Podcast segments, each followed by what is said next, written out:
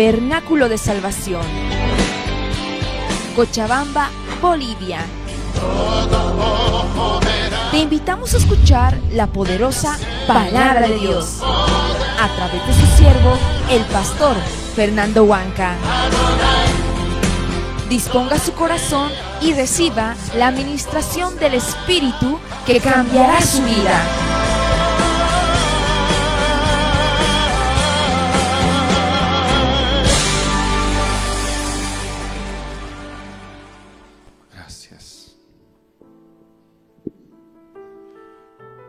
Gracias Dios. Gracias Jesús. A ti sea toda la gloria, Señor.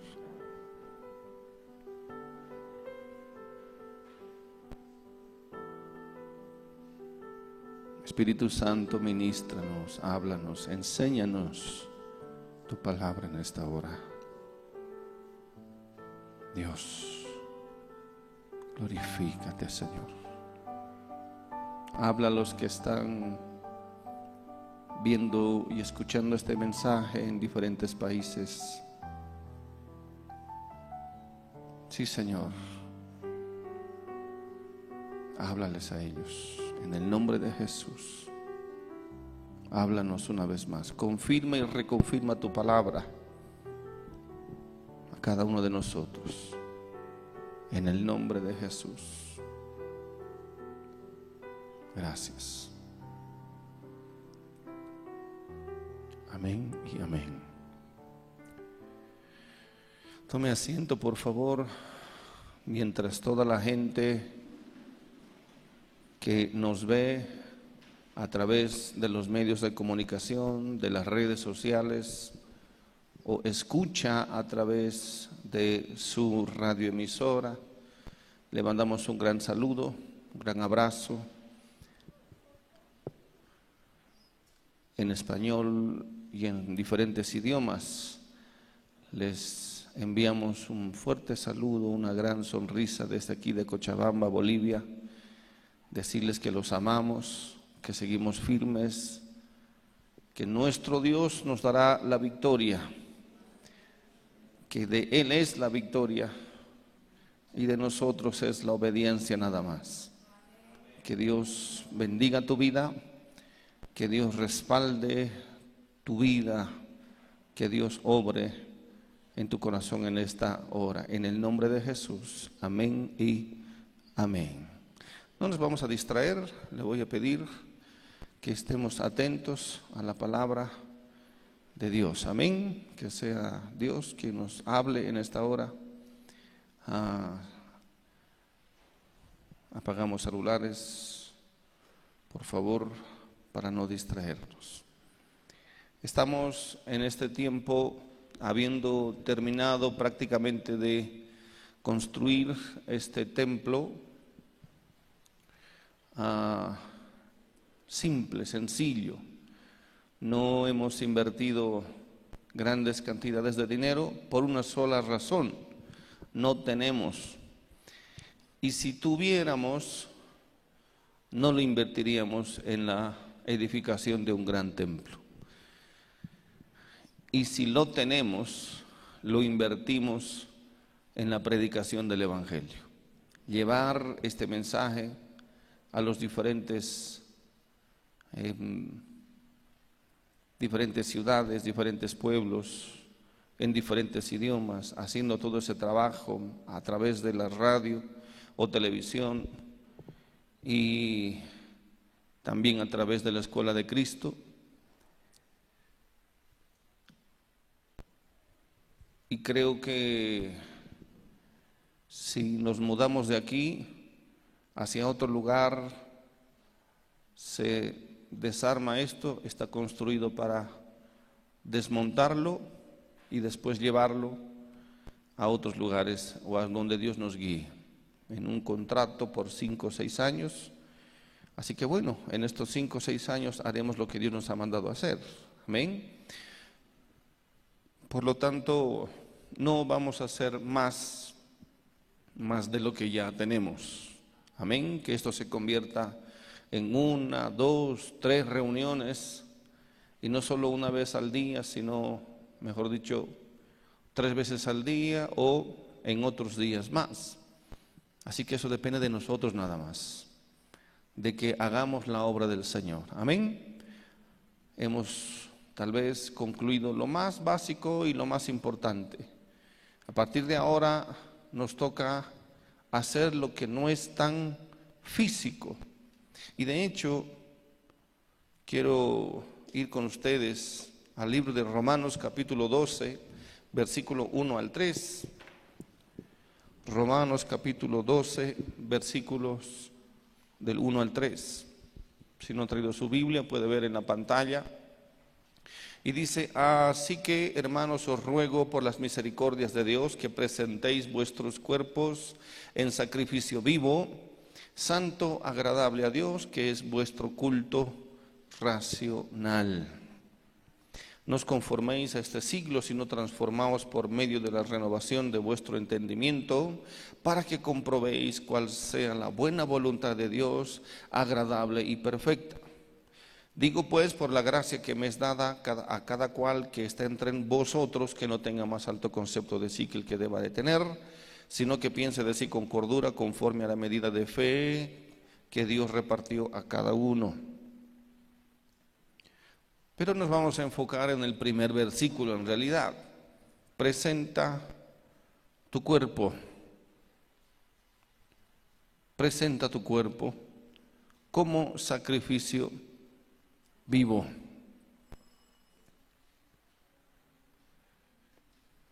Ustedes deben saber y todos sabemos que en, la, en, el antiguo pacto o en, o en las costumbres de Israel, se tenía en el templo, y si podemos buscar alguna imagen, se tenía en el templo, fuera en realidad el templo, eh, el templo de Moisés, más específicamente, tenía varias áreas. Y en la parte externa, por decir, en este lugar, vamos a tomar como ejemplo este lugar. El templo mismo como tal tenía dos partes, el lugar santo en la parte de atrás, o realmente toda esta parte hasta casi llegar al, más, más allá del centro, y el, lugar santísimo, que era donde estaba el, el gracias. Vamos a verlo, vamos a explicarlo mejor así.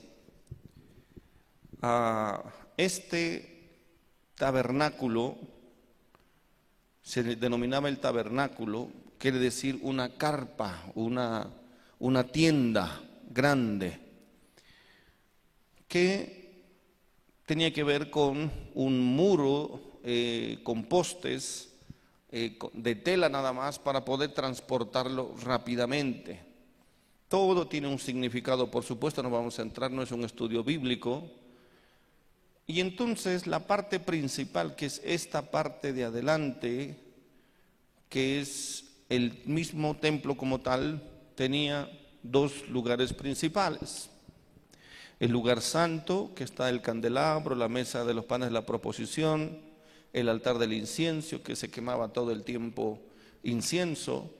Aquí el candelabro, que es donde ah, se prendía 24 horas la luz a través de un aceite especialmente preparado. Esto también eran los panes de la proposición. Todo tiene un significado, pero aquí adentro, que es el lugar santísimo, dividido por unas cortinas, donde estaba el arca del pacto, y sobre todo aquí delante de los querubines, era lo que se llamaba el asiento de la misericordia, que es donde la misma presencia de Dios se manifestaba. Era una, era una luz gloriosa y entonces el sacerdote ingresaba con, con sangre en sus manos para presentar o para rogar por el pueblo en general, por sus pecados, para que Dios perdone, y una vez al año entraba hasta el lugar santísimo. Sí, eso ya eh, sabemos, pero en la parte externa, aquí lo pueden ver, en la parte externa era lo que se llamaba el atrio exterior. Aquí está la, fuente donde se lavaban los sacerdotes eh, las manos. Y aquí, aquí más adelante todavía estaba algo que se llamaba el altar del sacrificio. Aquí en este altar del sacrificio era donde se presentaba un, una... Esta imagen está peor, ¿no? Mejor déjenla la anterior. Eh, se presentaba un sacrificio que era un cordero, generalmente un cordero. Este sacrificio era eh, eh, inmolado y presentado a Dios. Ahora, si vamos al Levítico, por favor, capítulo 21, versículo 18. Quiero que atienda bien la palabra porque sé que va a ser de grande bendición. Levítico capítulo 21, versículo 18. Perdón, más bien vamos a Éxodo capítulo 29, más bien. Éxodo capítulo 29. Por lo tanto, eh, diga conmigo sacrificio.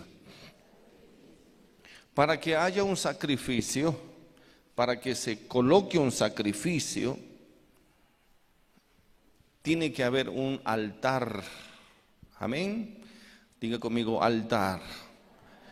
Por eso se llama el altar del sacrificio. Tiene que haber un altar donde se coloque un sacrificio eh, o el sacrificio. Veamos cómo Dios ya había mostrado esto. Éxodo 29, 38. Esto es, dice, lo que ofrecerás sobre el altar. Dos corderos de un año cada día. Diga conmigo, dos corderos. Dos corderos de un año cada día. Diga conmigo, cada día. ¿Por qué tiene que repetir para que se le quede en la cabeza? Ponga atención, no se duerma. Entonces, altar, dos corderos cada día y además, ¿qué dice ahí? Continuamente. Ofrecerás uno de los corderos por la mañana, diga mañana. Uno por la mañana y el otro cordero lo ofrecerás a la caída de la tarde, a la caída de la tarde, uno por la mañana y otro a la caída. Vamos a saber cuál es la caída de la tarde o qué hora es la caída de la tarde y qué significan estos dos corderos. Además, dice, con cada cordero una décima parte de una efa de flor de harina amasada con la cuarta parte de un hin de aceite de olivas machacadas y para la libación la cuarta parte de un hin de vino. Eso no, no nos importa mucho por ahora. Pero el versículo 41, di, vea, y ofrecerás el otro cordero a la caída de la tarde, haciendo conforme a la ofrenda de la mañana, conforme a su libación, ¿en qué? En olor, diga olor grato. Olor grato, ofrenda qué? Encendida, diga ofrenda encendida. Olor grato, ofrenda encendida a Jehová. Esto será el holocausto continuo por vuestras generaciones a la puerta del tabernáculo de reunión, a la puerta del tabernáculo de reunión delante de Jehová, en el cual me reuniré con vosotros para hablaros allí. Allí me reuniré con los hijos de Israel y el lugar será santificado con mi gloria y santificaré el tabernáculo de reunión y el altar santificaré a sí mismo a Aarón y a sus hijos para que sean mis sacerdotes y habitaré entre los hijos de Israel y seré su Dios. Y conocerán que yo soy Jehová su Dios, que los saqué de la tierra de Egipto para habitar en medio de ellos, yo, Jehová su Dios. Bien, quiero primero desglosar esto para todos nosotros. Amén, amén. Si se va a sentar, siéntese bien. Ah, algunos ya están acostando. Siéntese bien, ¿qué, qué significa entonces esta promesa? Diga, aquí hay, aquí hay promesa, ¿sí? aquí hay bendición. Aquí hay algo que debemos entender y debemos saber. Esto es una gran bendición y la vamos a desglosar de a poquito para que sepamos cómo es que Dios bendijo al pueblo de Israel en una situación o en un acto o en un sacrificio tanto y una, gran, y una bendición tan grande como lo vamos a volver a ver en este momento. ¿Y qué tiene que ver entonces con nosotros y por qué nosotros debiéramos entender esto para poder saber si realmente podemos em, em, obtener esa grande bendición para cada uno de nosotros o para la iglesia del Señor? Primero,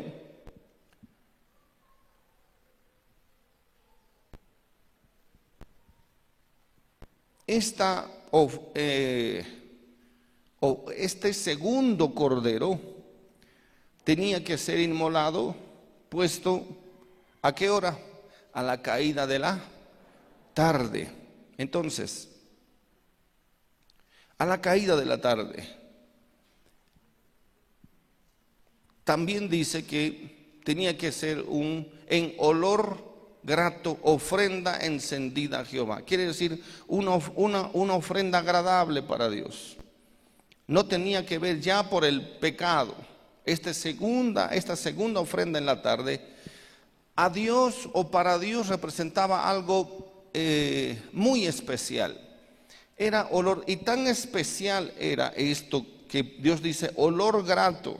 No cualquier ofrenda al olor grato, ni cualquier sacrificio era olor grato. Esto era un olor grato, algo agradable, un perfume para Dios. A Dios le agradaba esta ofrenda.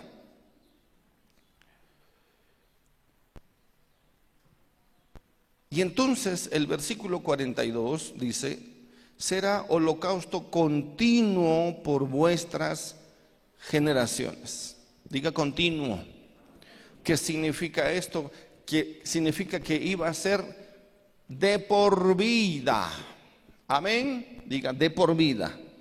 Es interesante que al primer, el primer cordero no iba a ser de por vida. Este segundo dice será por vuestras generaciones. Y vamos a descubrir por qué no es de por vida. Segundo, dice que esta eh, eh, eh, de, debía, debía realizarse esta ofrenda a la puerta del tabernáculo, evidentemente en el, en el altar del sacrificio. Ahí, a la puerta del tabernáculo y además dice, delante de Jehová. Ahora, veamos el versículo 43.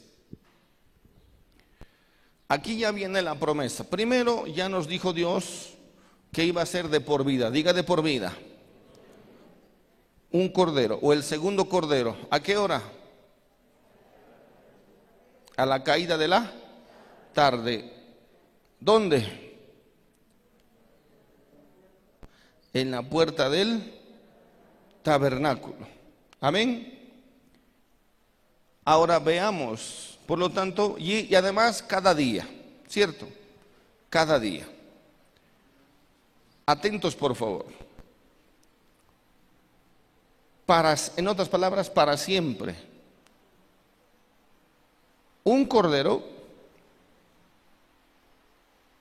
en holocausto a la caída de la tarde en la puerta del tabernáculo para siempre. Eso es, diga conmigo, mandamiento. Haréis, dice esto, todos los días por vuestras generaciones. Estoy tratando de tomar toda su atención. Por lo tanto, eso tenía que hacerse. Era una obligación del sacerdote y del pueblo. Entender esto para, para todos. Y ahora escuche bien, vienen ahora las promesas de Dios sobre esto. Amén. Nos gustan las promesas, ¿no es cierto? Quiere decir, son regalos de Dios para nosotros. Veamos. Allí dice, ¿qué dice el versículo 43? allí me reuniré con los hijos de Israel, allí me reuniré. Primera promesa. ¿Cuántos, cuántos quieren, acercarse a Dios o quieren tener un encuentro con Dios? De hecho, hoy estamos aquí por eso.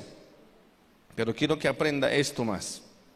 Allí me reuniré. Entonces, no hay cosa más segura que la palabra de Dios. No hay cosa más segura que la promesa de Dios escondida en la palabra de Dios. ¿Qué significa? Que esto es 100% seguro. Escuche bien, si nosotros ofrecemos el cordero, y obviamente estoy hablando en sentido espiritual y en figura, sin embargo, no deja de ser una promesa para todos nosotros. Aunque está en el, en el, Antiguo Testamento, vamos a ver por qué se asocia a nosotros y por qué nosotros podemos ser bendecidos con esa misma promesa también. Si cada día se ofrece el cordero a la caída de la tarde en la puerta del tabernáculo, ¿qué es lo seguro?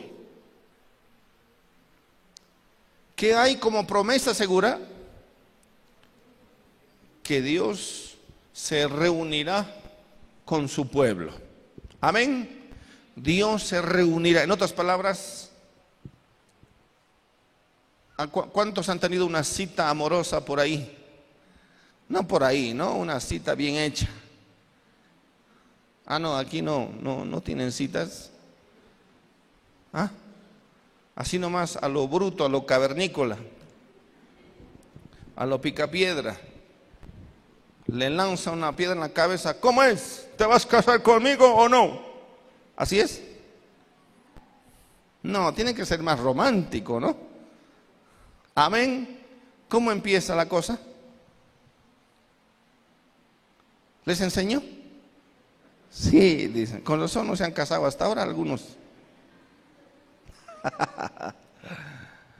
Escuchen bien. A ver, ¿cuántos se han enamorado alguna vez? Levanten la mano. Uy, el 20%. Los demás los han obligado, ¿no? Sí. Con razón la cosa está como está. A lo, a lo, a lo musulmán. Te casas porque te casas. ¿Así es? No. A ver, ¿cuántos se han enamorado alguna vez? Las hijas que no quieren que su papá se entere, háganme así nomás. ¿Ya? Cierran sus ojitos. Y si han sido varias veces, hagan así. ¿No? Porque no hay que tampoco descubrirse tanto. Pero podemos tener muchas citas, ¿no? Sin embargo, no todos se enamoran. Eso es otra cosa.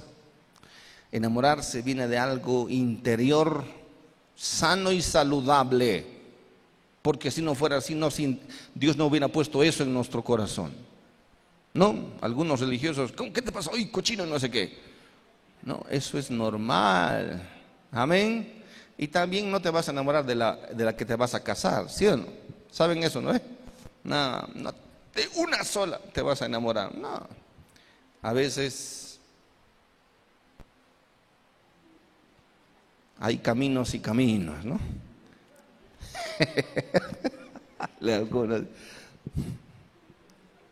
no vamos a hoy llorar por eso, pero corazones rotos. Pero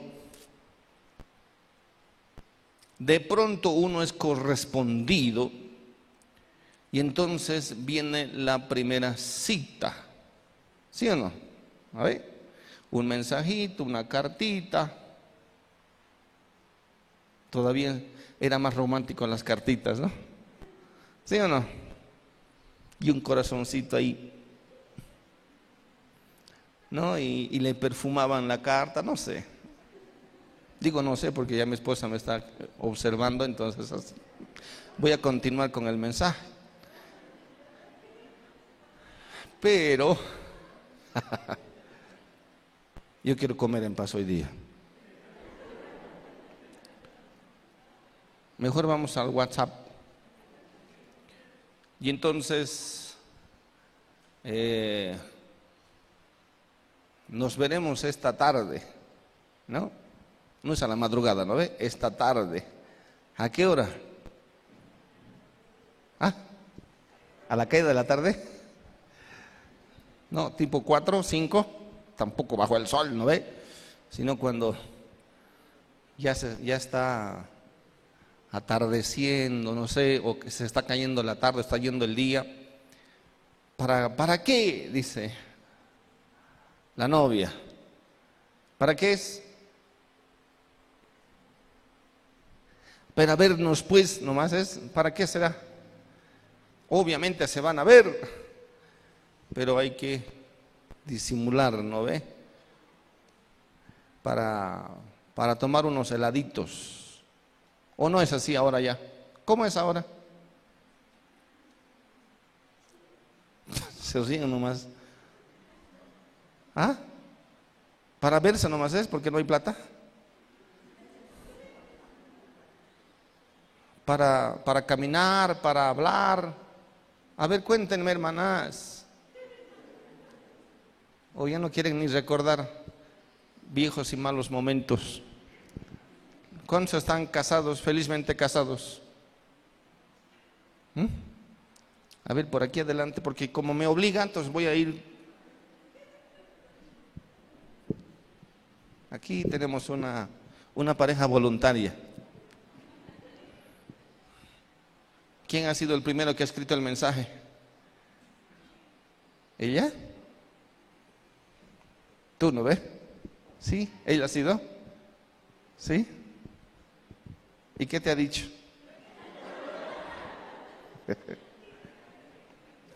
¿Qué le importa? Dirá, pero queremos saber.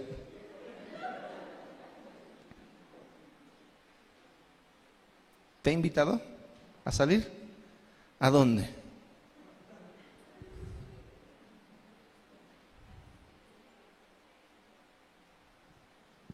Creo que su papá se llama Pedro. No, no va a hablar. La imagen clásica, ¿no? Si tienes bicicleta. Bueno, aquí no sé, pero vamos a montar bicicletas y no, como que ya no es tan, tan romántico. Pero a ver por ahí, hermano Elías. Sí, señor. ¿Usted fue el que inició la cosa o no? Sí, ahora sáquese el barbijo, por favor, porque va a declarar. ¿Qué le ha hecho? ¿Qué le ha dicho? No, ¿qué le ha hecho? ¿Qué le ha dicho?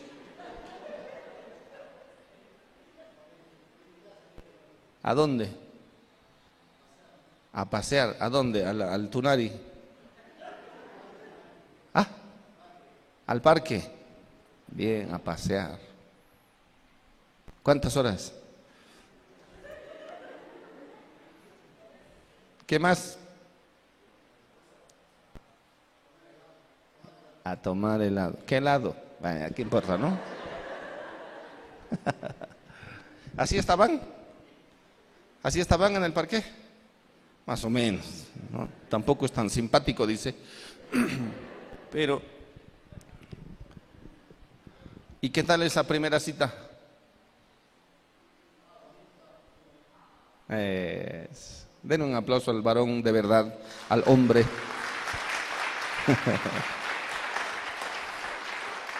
y donde, claro, eso es un aplauso, la mitad del aplauso. Vamos a, vamos a, escuchar a la esposa, ¿no? Vamos a ver si le ha gustado o no la primera cita.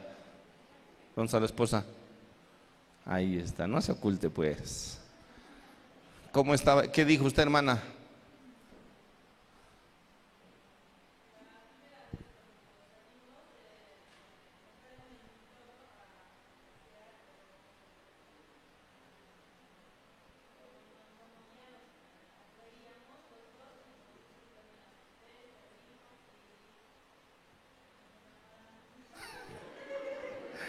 En la primera cita. ¡Wow! Ah, tienen que ser con árbitro eso, ¿no?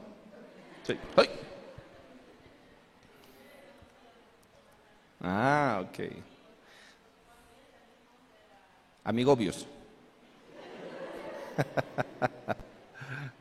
Pero la primera cita, ¿no? Es interesante, o debe ser, porque yo, no, a mí me han citado nomás. Pero, eh, ¿cómo se prepara uno, no? ¿A qué hora era la cita? A las cuatro. ¿Ve que se acuerda? Él ya no se acuerda porque estaba perdido. Él estaba yendo a las dos ya, ¿sí o no? A las dos ya estaba ahí o ha llegado tarde.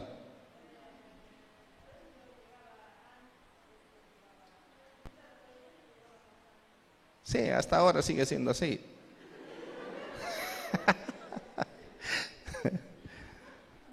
Bien. ¿Y ahora le sigue invitando? No. Bueno, quítenle el aplauso al hombre que ha perdido la capacidad de... Con razón también. Bueno, después vamos a charlar. Pero qué bueno es mantener eso, ¿sí o no? Recordar y mantener. Por eso después el matrimonio también un poquito que uh, ya se vuelve monótono, pero hay que recuperar siempre, ¿sí o no? Amén. Sin embargo, no vamos a hablar de, de restauración matrimonial. Hablaremos de esa primera cita, ¿sí?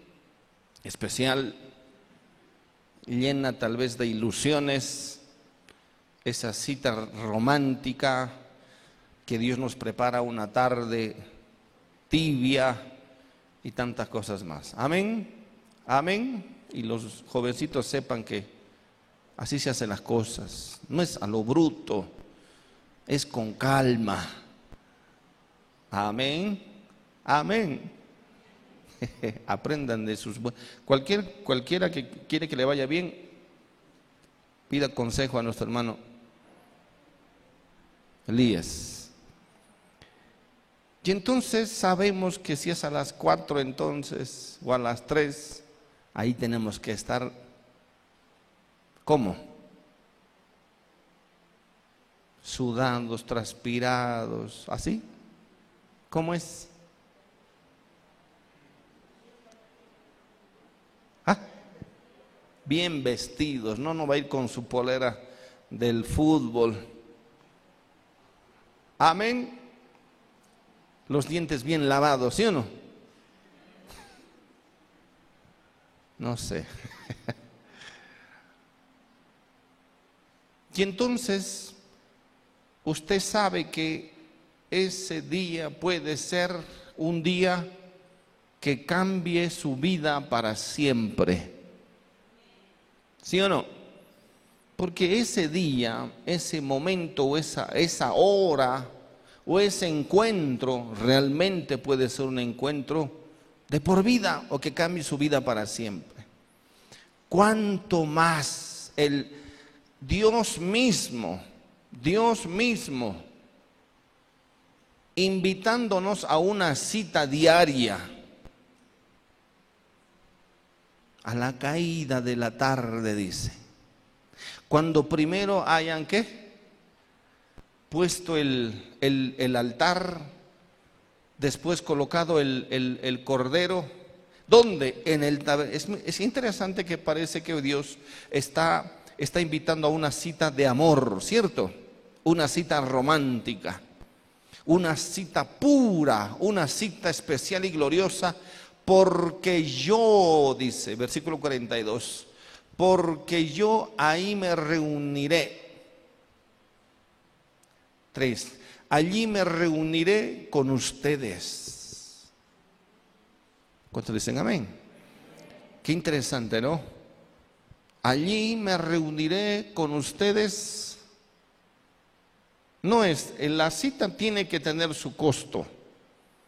La cita no es, no es cualquier cita, no es cualquier encuentro.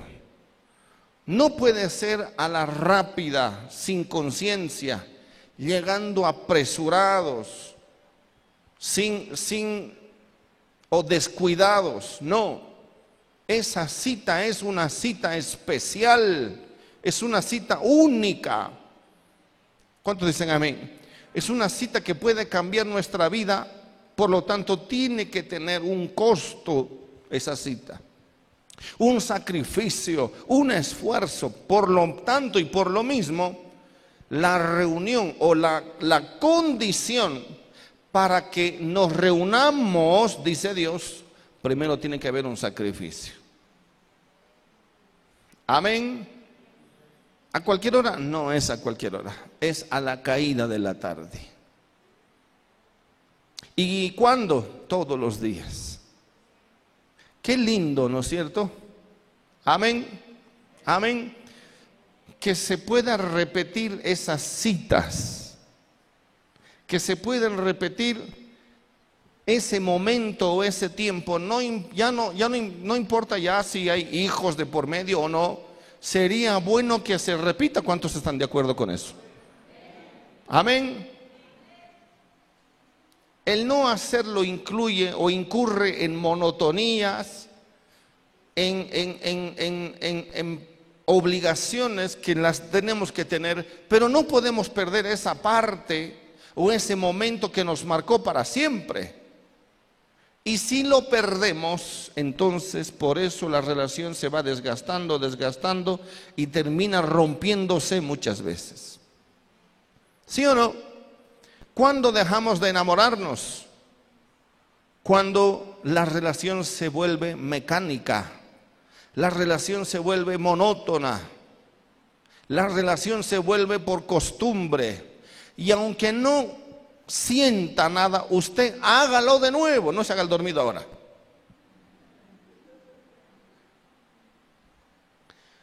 Hermana, dele un codazo en su cadera si puede a su marido. No te que el dormido, dígale. Bien estarás escuchando. Mañana nos vamos a ver, dígale. y si no está a su lado, No se puede mandar un mensaje porque, no, porque hemos apagado el celular, pero hágale una cartita. Más tarde, la hermana no está dispuesta a perder. Más tarde, dice. Amén.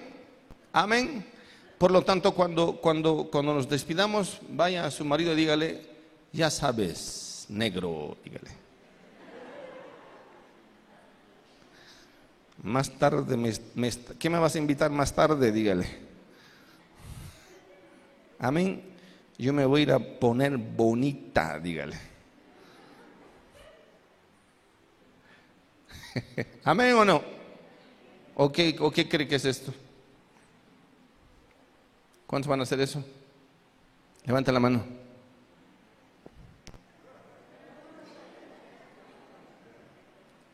Bueno. A ver los hombres, ¿cuántos hombres van a hacer eso? Van a programar una cita. Uy, hermano, hágalo. ¿Pero por qué? Por lo que sea. Por ahí se va a, se va a morir el próximo COVID o lo que sea. Hágalo ahora, aproveche ahora.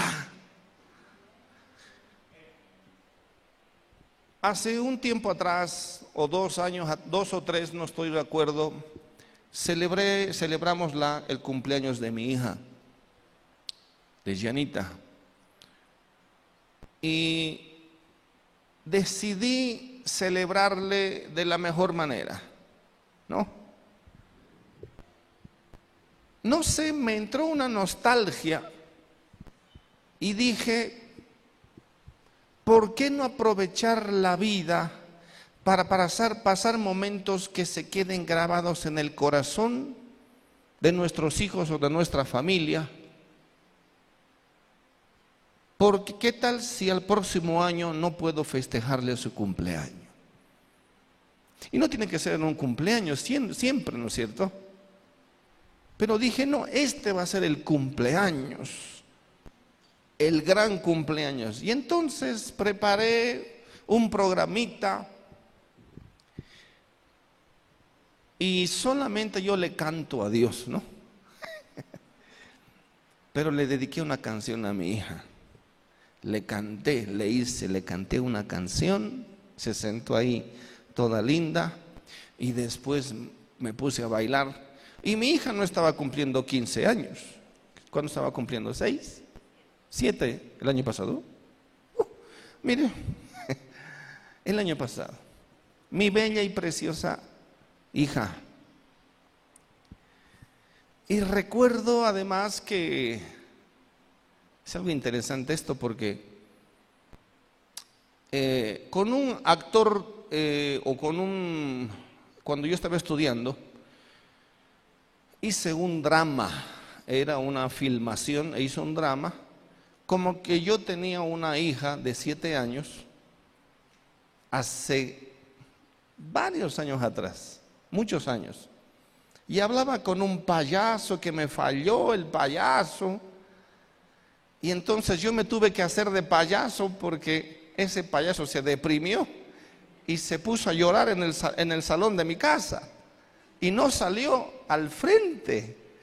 No, un payaso deprimido. Y cuando llegó la hora de la función, se quedó adentro llorando. Ese era el drama que habíamos grabado. Y entonces, y ahora le digo, ¿qué vas a hacer? No, dice el payaso, estaba con el corazón roto. Y entonces llegó la hora de la función y yo tuve que salir como payaso. Le decía al payaso, mi hija cumple siete años. No me puedes hacer esto. Si ustedes lo conocieran al payaso, lo van a ver porque todavía aparece en televisión. No es un payaso, es un conductor de, de un programa. Y lo hicimos en mi casa. Yo ni novia tenía ni pensaba que algún día iba a tener una hija que cumpla siete años.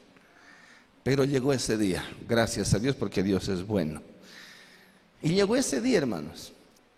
Y no sé por qué les cuento del payaso, pero como que se albergó en mi corazón esa idea de que algún día yo tendría una hija de siete años. Y dije, Va a ser su mejor día. Voy a bailar con ella. Le voy a cantar una canción de mi corazón. Y también voy a invitar al payaso. no era el mismo payaso, pero le canté una canción. No hay fotos, no. Tampoco las pongas, no me va a poner a llorar aquí. Pero dije, ¿por qué dejar pasar oportunidades para marcar el corazón de aquellos que, amamos o queremos. ¿Por qué, ¿Por qué excusarnos en no tengo tiempo o no tengo dinero cuando no, se necesita dinero para pasar un momento feliz o importante con alguien a quien tú amas? No voy a esperar a que tenga 15 años. ¿Por qué voy a esperar que sea un día especial? No, ahora lo voy a hacer. Y la pasamos lindo, belleza, una, una, una tarde gloriosa siempre con la familia. Entonces, aproveche. Uno nunca sabe cuándo va a dejar de ver a esa persona que ama. Y que pueda recordar, porque eso es lo que recordamos. Eso es lo que recordamos las cosas bonitas, las cosas que nos llenan el corazón, esos detalles, no tienen que ser una gran fiestota, no, tiene que ser un detalle nada más. ¿Cuántos dicen amén? No le digo que le vaya a llevar a su esposa o quién sabe a su hija, ¿por qué no? ¿Por qué no?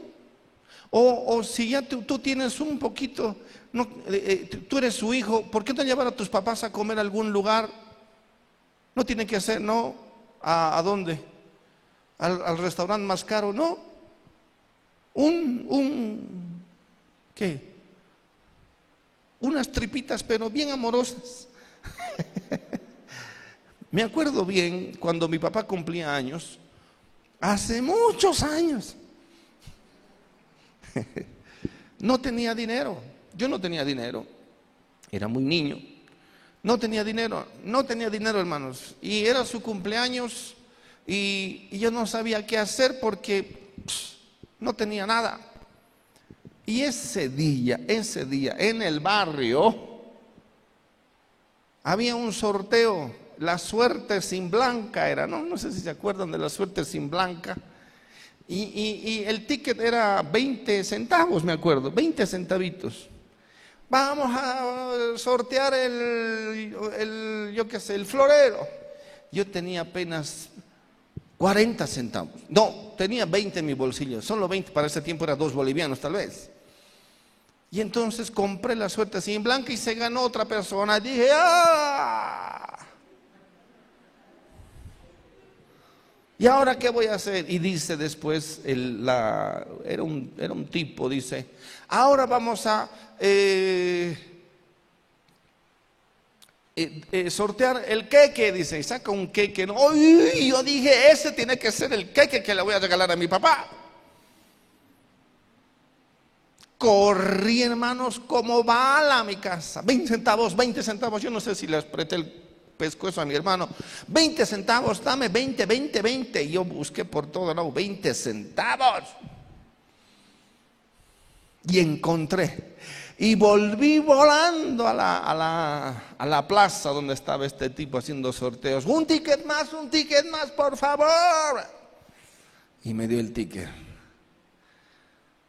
¿Y qué creen? no me gané, no mentira. Me gané el queque y fui corriendo a mi casa. Mi papá estaba llegando del trabajo y le esperé con su queque. Él ni sabe cómo hice ese queque. Pero Dios conoce nuestro corazón. ¿Y entiende? Aproveche. Aproveche. Haga algo. La gente hoy se está muriendo por todo y por nada. Aproveche que lo recuerden como que usted amó de verdad a esa persona que valió para usted. ¿Cuántos dicen amén? ¿Cuánto más una cita de Dios? Mañana la Biblia dice que, que Adán, que Dios andaba con Adán todos los días. Yo no sé si es la caída de la tarde, pero tenía. Ahí está, ahí está mi cancioncita para mi pequeña hija. Y después un baile. y yo lo recuerdo, por supuesto, con mucho cariño. Pero yo sé que ella no se va a olvidar nunca, aunque yo me muera. ¿Me está entendiendo?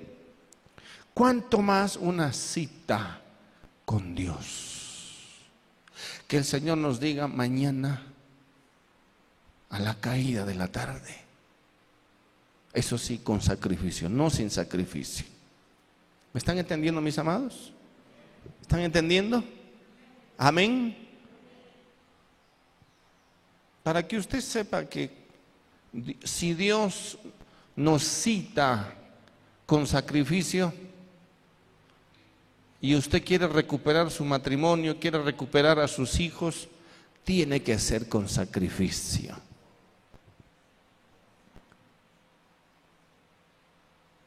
Amén. Amén, hermano. No le va a llevar a comer tripitas, ¿no ve? No, esfuércese. Recupere ese tiempo.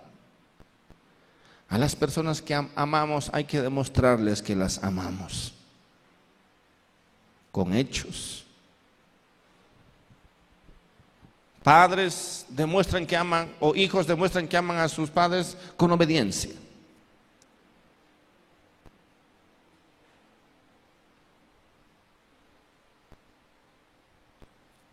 Mire cómo Dios nos, habla. Allí me reuniré con los hijos de Israel y este lugar, dice, será santificado con mi gloria. Segunda promesa, santificado. Si el lugar es santificado, entonces nosotros vamos a ser santificados con él también. ¿Cuántos dicen amén? Y santificaré el tabernáculo de reunión y él altar. Qué lindo.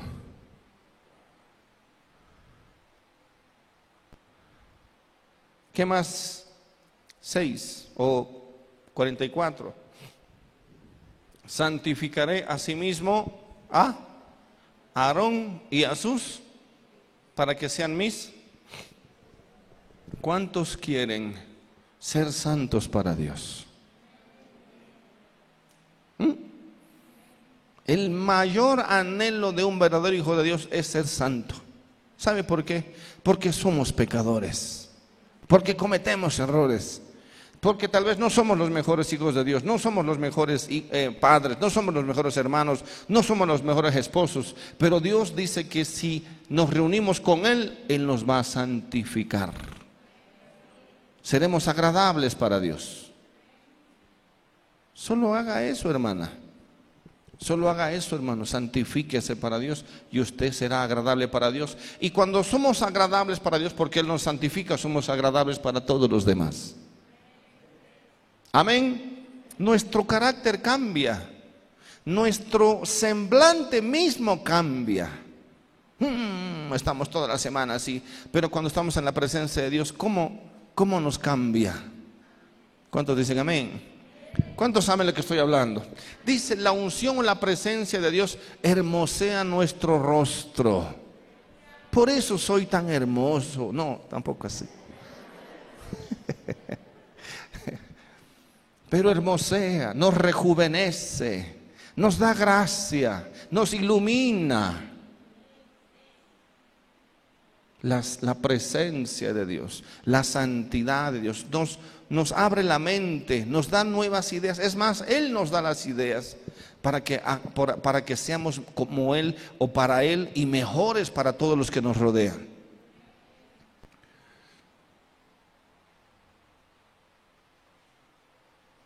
¿Y qué más? Versículo 45.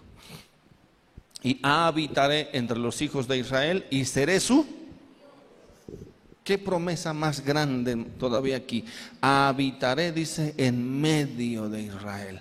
Por eso, por eso Dios, hermanos, en su desesperación, y en su obra de expiación, quiere decir, en su obra más grande de amor, de tal manera amó Dios al mundo que para recuperar esa unión, esa, esa um, relación, mandó a su Hijo unigénito para que todo aquel que en él crea no se pierda, sino que tenga vida eterna.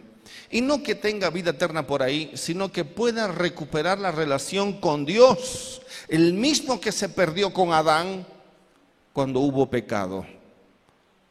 Por eso el pecado nos aparta de Dios. Cualquier tipo de pecado, cualquier mentira, cualquier pensamiento sucio nos separa de Dios. Nos damos cuenta, hermanos, Él quiere tener una cita, pero una cita continua, una cita de amor, no al principio, sino una cita de amor todos los días. Qué increíble que es Dios. Él no quiere, nos vemos el domingo, hijo, eh, no te olvides de traer tu ofrenda, no. Y no, no, él, quiere, él, él, él, él, él desea, anhela tener con nosotros una cita íntima todos los días, una cita de amor todos los días. En serio, sí, no es los domingos, no, es todos los días. ¿A qué hora? A la caída de la tarde.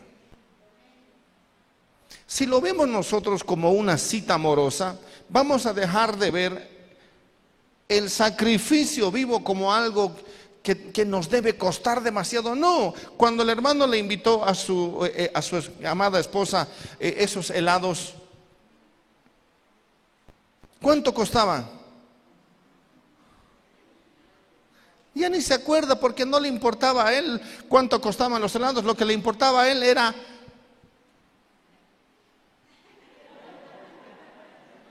tomarla a ella. Y no, importa el costo. la primera cita he gastado contigo 200 dólares. La segunda cita, ¿o qué es? 200 bolivianos. Y no crees que se va a volver a repetir. Usted dirá, yo creo que tampoco. Si en la primera cita me estás pasando la factura, ¿qué será que si nos queremos, si te vas a casar conmigo? No nos importa, pero tiene que ser algo que nos cueste. ¿Sí o no? Amén. Amén. Dios es así. No podemos tener una relación con Dios que no nos cueste. Pero Dios quiere tener una relación con nosotros porque a Él ya le costó y le costó su Hijo. Su Hijo Jesucristo le costó en la cruz del Calvario para volver a tener con nosotros una relación íntima cada día, hasta el día de nuestra muerte, para que cuando nos muramos Dios diga, al fin te moriste, ahora te vas, ahora te vienes conmigo por la eternidad. Yo me quiero morir. ¿Cuántos dicen amén? Ahora me voy a lanzar por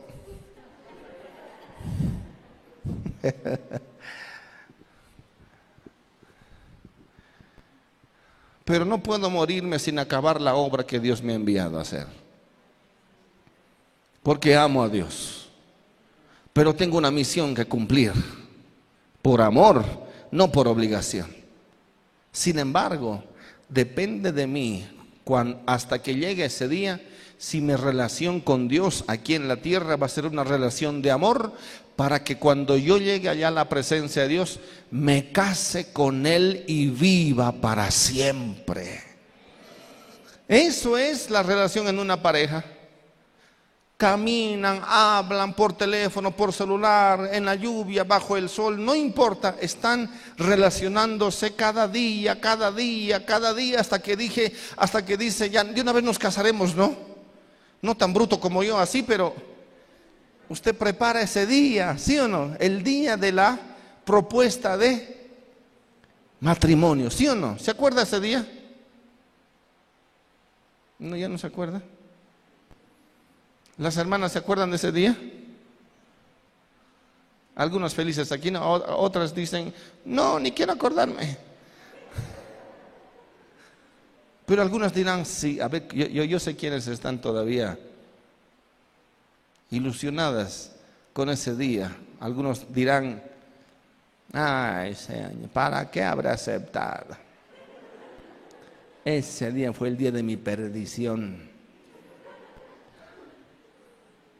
Pero ¿para cuántas fue ese día un día de bendición?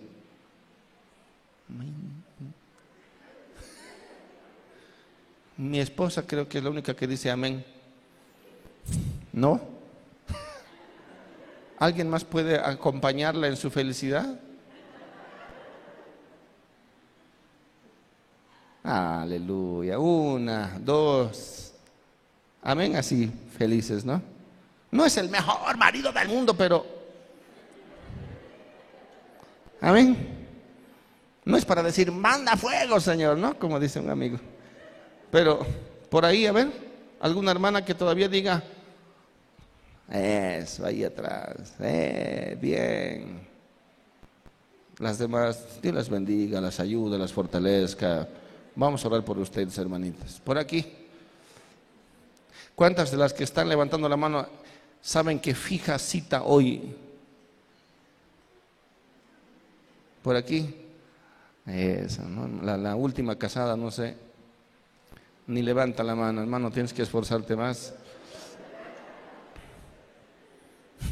Porque si aquí estamos a estas alturas, ¿qué será en un año? ¿Para cuántos hombres ese ha sido el día terrible? No, un día de bendición. Hombres,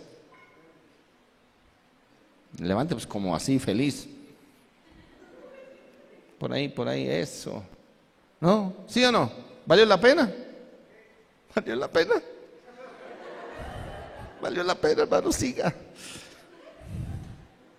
Pero yo le digo, haga la cita y va a mejorar la cosa. Con sacrificio, pero. Amén. Amén. Lo mismo es con Dios. Gracias, hermano. Yo sé que eres feliz. Lo mismo es con Dios. ¿Por qué nos sentimos alejados de Dios? ¿Por qué nos sentimos vacíos de Dios? ¿Por qué no entendemos siquiera a Dios? ¿Sabe por qué? Porque no tomamos en cuenta su sacrificio, enviando a Jesús por nosotros a morir en la cruz del Calvario. ¿Y cómo sé eso? Volvemos otra vez a Éxodo. Que Dios me ayude en esta mañana a terminar este mensaje. Mire,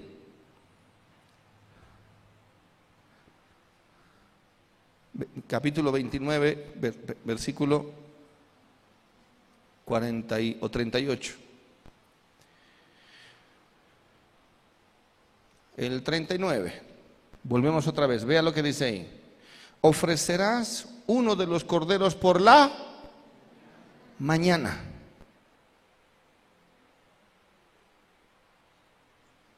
Bien, ahora le voy a demostrar que, que Dios ya pagó el más alto precio para recuperar su cita con la humanidad. ¿Mm? Él no nos invita a tripitas, no. Él nos invita a una cena literalmente, a una cita más bien, una cita amorosa de amor, porque de tal manera amó Dios al mundo que para recuperar esa relación con la humanidad estableció una cita de amor enviando a su Hijo a morir en la cruz por cada uno de nosotros. ¿Está entendiendo? Ofrecerás el primer, el primer cordero por la mañana. Ahora, escuche bien.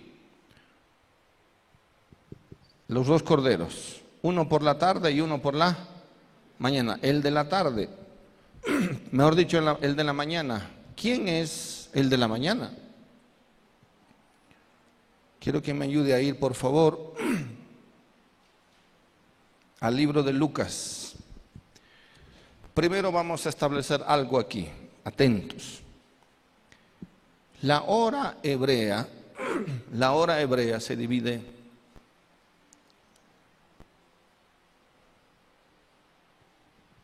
en cuatro. Pero cuatro tiempos de tres horas. ¿Sí? Amén. Cuatro tiempos de tres horas. Vale decir tres, seis, nueve y doce. En, el, mediodía y, la tarde otros cuatro tiempos de, tres horas. Tres, seis, nueve, doce. Ahí están las veinticuatro horas. Amén. Entonces, lo mismo en la noche no se llaman horario nocturno, sino vigilias. 3, 6, 9, 12. Y en, y en el día lo mismo. Entonces, para los hebreos, el día empezaba a la medianoche y empezaba los primeros, las primeras tres horas. La primera vigilia era de una a tres. La segunda vigilia de 3 a 6, o más bien al revés. Y de la tercera hora, empezando por la mañana, era de 6 a 9 y la cuarta de, de 9 a 12. Pero en realidad empezaba a las 6 de la mañana. Vamos a ver algo, algo al respecto en Lucas 23, 44.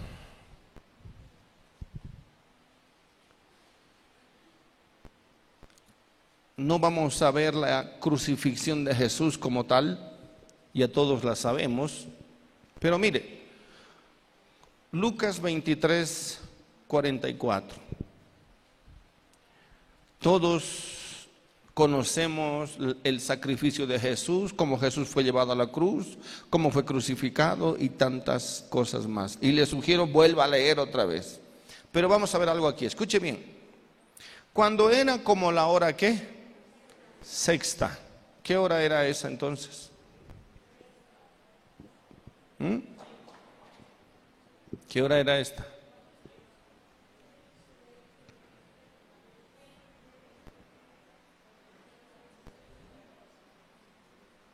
Pastor.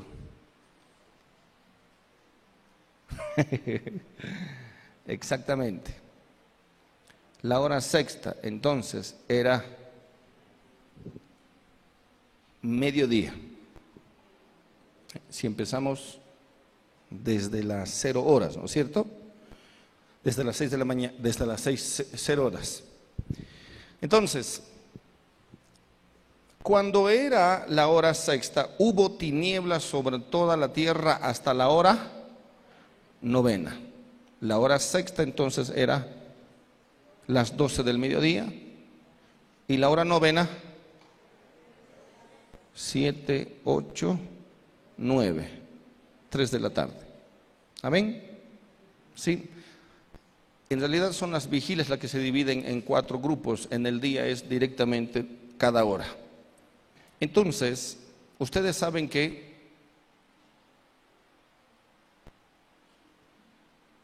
en la cultura hebrea se observaba de esta manera y vamos a ver aquí que se está, cumpliendo exactamente el primer sacrificio, el cordero de la mañana. Veamos, vamos a Mateo capítulo 27, versículo 46.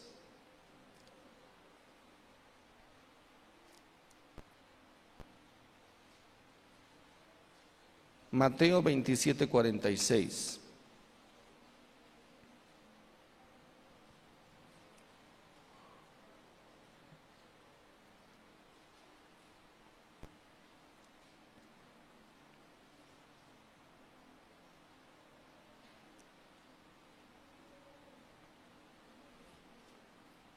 Entonces empezaba a las 6 de la mañana hasta las 12 del mediodía eran 6 horas, después, perdón, hasta las 3 de la tarde era las, la hora novena. Veamos, cerca de la hora novena, Jesús clamó a gran voz. Diga conmigo, cerca. Jesús clamó a gran voz diciendo, Elí, Elí, lama sabactani. Esto es, Dios mío, Dios mío, ¿por qué me has desamparado? Dice ahí cerca. En Lucas 23, 44 dice hasta la hora novena. Dice cerca porque aquí ya está casi a punto de morir. Cerca.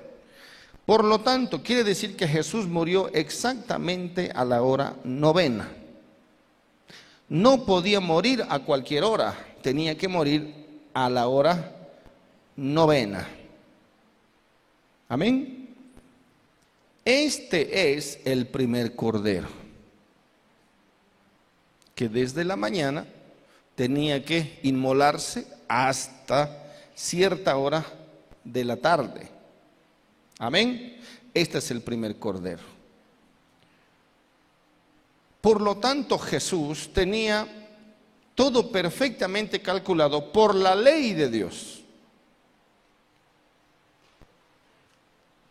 Juan el Bautista dice, este es el Cordero de Dios que quita el pecado del mundo. Pero ¿cuál Cordero?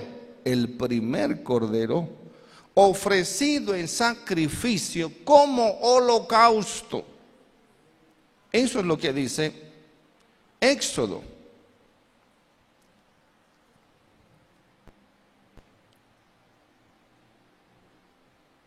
Amén. Este es el holocausto que fue ofrecido por nuestros pecados. Esto es un cordero que debe derramar su sangre para remisión de los pecados. El segundo cordero, su sangre no significa nada, simplemente es olor grato a Jehová. ¿Se acuerdan lo que hablamos hace un momentito atrás? Amén. Como olor, como perfume para Dios. Sin embargo, el primero es holocausto, es una víctima que se debe ofrecer como holocausto porque cuando Dios ve ese holocausto, entonces automáticamente hace o cumple la promesa de que va a cubrir los pecados.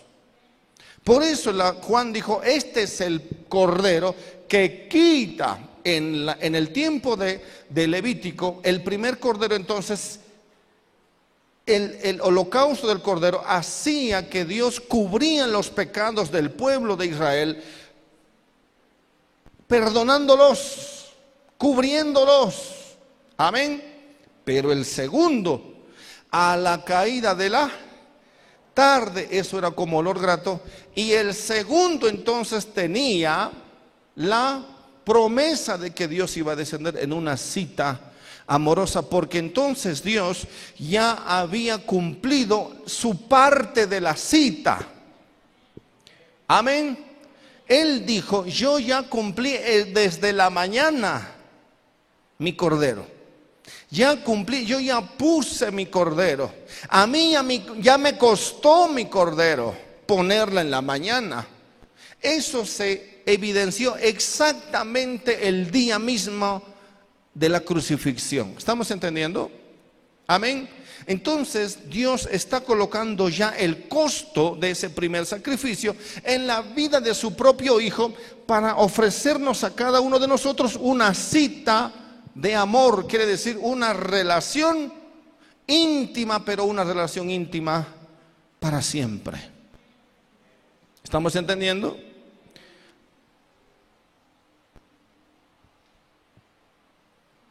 Vuelvo a repetir, por eso el apóstol Pablo en Romanos 12.1, volvemos otra vez a Romanos 12.1, vamos, ya estamos acabando. Romanos 12.1, así que os ruego por las misericordias de Dios que, ¿qué cosa?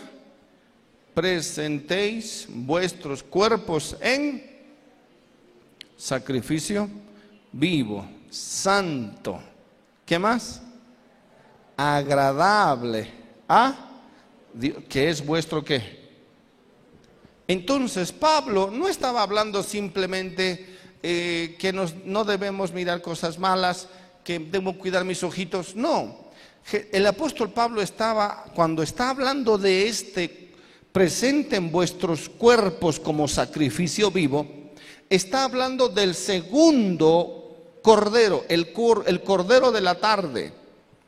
Amén, como sacrificio vivo, santo. ¿Qué más? Agradable. ¿Por qué? Porque el segundo cordero era santo, porque Dios lo santificaba, era agradable porque era olor grato a Jehová. ¿Estamos entendiendo? Amén. Entonces el apóstol Pablo no está saliéndose de la ley.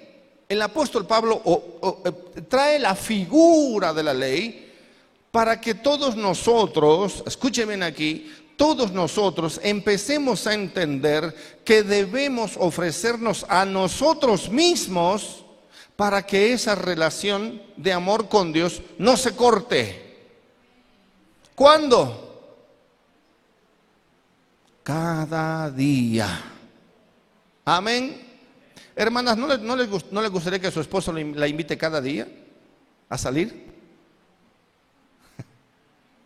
Ya no, ya perdí las ilusiones. Pero Dios no, no pierde las ilusiones.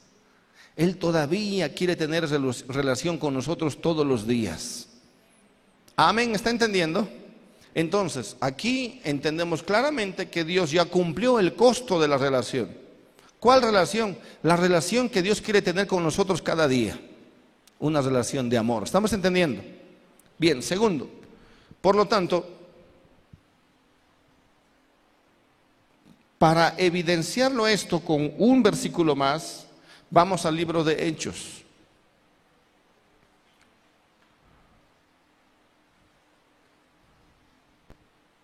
capítulo 3. Con esto estamos acabando. Ahora ya no estamos ni en el antiguo, sino no solamente que en el, en el nuevo, sino que ahora estamos hablando de la iglesia. ¿Por qué? Porque ya vino el Espíritu Santo. En otras palabras, Jesús vino, Jesús murió, Jesús resucitó, la iglesia es, es, llena con el Espíritu Santo y estamos hablando ya de la práctica de la iglesia que nos concierne a todos nosotros. ¿Estamos entendiendo aquí? Amén. Vamos a ver, pero alguno dirá, pastor, no tiene nada que ver con el, no tenemos nada que ver con el antiguo. Ahora vamos a ver que tenemos que ver con el antiguo. No somos judíos. Ahora vamos a, vamos a saber que no, no tiene que ver solamente con los judíos, sino con toda la iglesia del Señor Jesús. Porque Jesús, si es el Cordero de Dios, entonces, y es el primer Cordero, el segundo Cordero soy yo.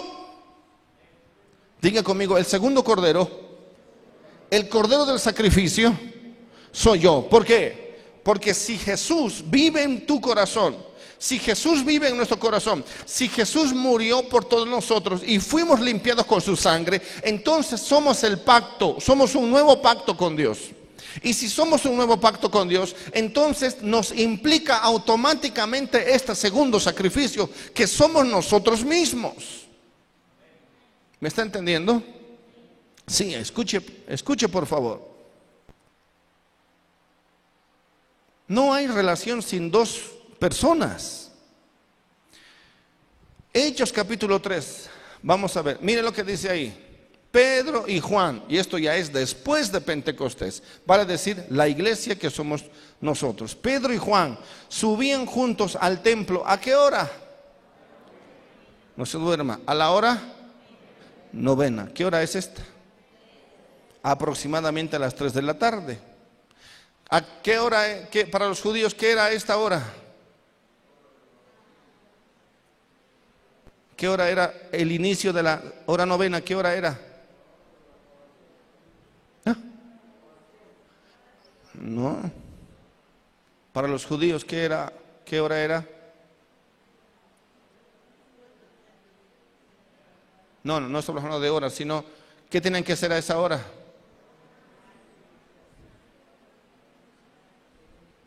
El segundo sacrificio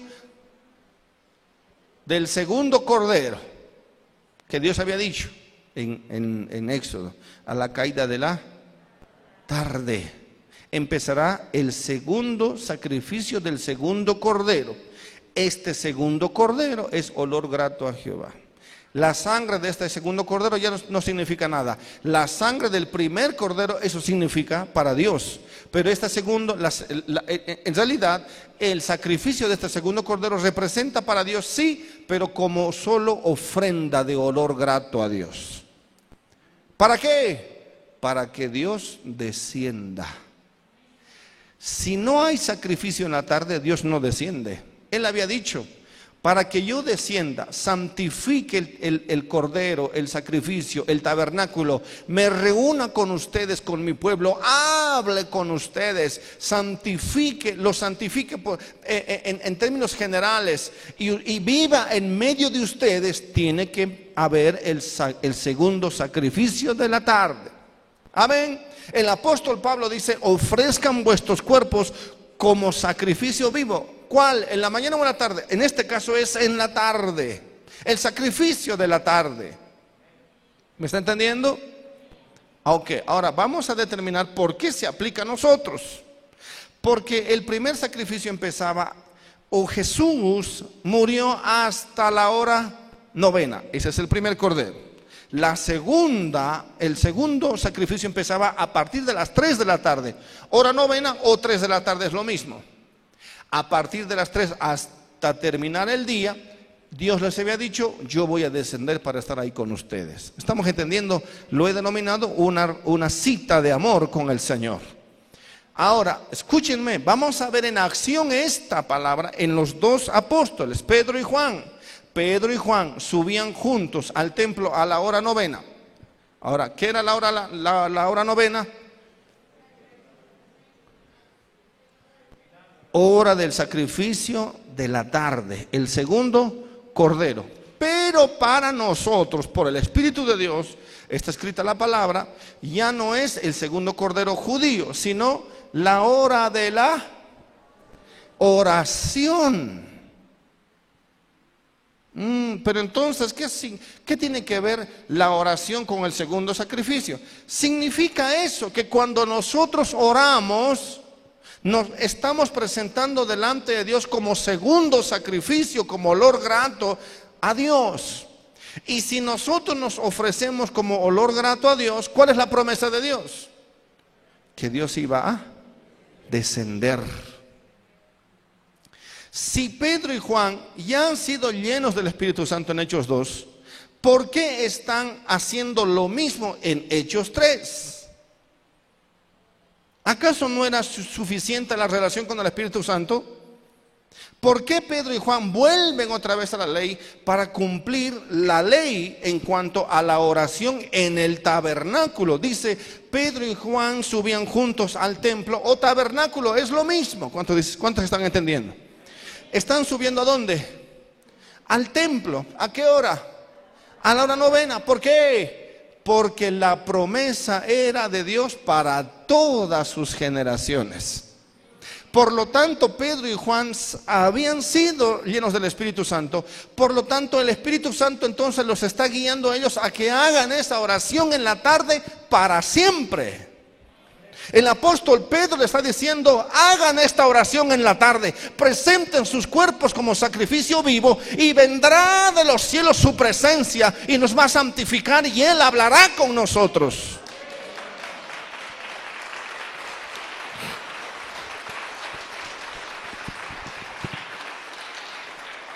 Pedro y Juan, siendo hebreos, siendo judíos, dijeron, esta promesa o el Espíritu Santo no, no anula esta promesa, es más, la, la elevan más arriba y más alto todavía. ¿Por qué? Porque Jesús, ellos más que nadie sabían que Jesús era el Cordero de la mañana. Amén. Ellos, si, podemos figurarlo esto, ellos están frente a la cruz, frente al Cordero de Dios que está ahí siendo sacrificado como sacrificio vivo, pero para Dios en el, en el primer sacrificio, los hebreos sabían que a las tres ese Cordero tenía que terminar, ese sacrificio tenía que terminar a las tres de la tarde. ¿Me están entendiendo? En otras palabras, el mandamiento del Levítico lo están viendo delante de sus ojos en vivo. ¿En, la persona de quién? En la persona de Jesús. Y entonces, y ahora, ellos dijeron, y, y ahora el Cordero de la tarde, se miraron y dijeron, somos nosotros el Cordero de la tarde. Porque ya no hay que ofrecer corderos. Ya ah, en ese momento se había abolido ese tema de los sacrificios. Entonces, si el Cordero de la Mañana, Jesús fue el último Cordero de la Mañana, el Cordero de la Tarde, ¿dónde está? Y se miraron entre ellos y dijeron, somos nosotros el Cordero de la Tarde. Por lo tanto, aquí ya no dice la hora del sacrificio, dice la hora de la oración. Aleluya, ¿está entendiendo? Otra vez, ¿Por qué entonces Juan y, Pedro, Pedro y Juan, por qué podían reunirse donde sea, en la casa, en, una, en una plaza, donde sea? Sí, es verdad, podían hacerlo. Pero como hebreos dijeron, mejor vamos al templo. Porque la promesa en Levítico dice que Dios va a descender en el templo, en el tabernáculo, y nos va a santificar. ¿Quién les dijo eso? El Espíritu Santo. El mismo Espíritu les dijo, ustedes ahora son el sacrificio de la tarde. Así que vamos, levántense, vayan a la iglesia a orar a las 3 de la tarde. Hmm, ¿Está entendiendo?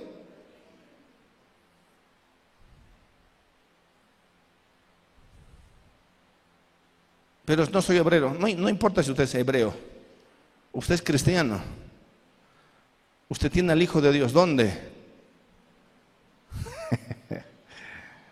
Ahora veamos que esta palabra se va a cumplir perfectamente. Sigamos leyendo.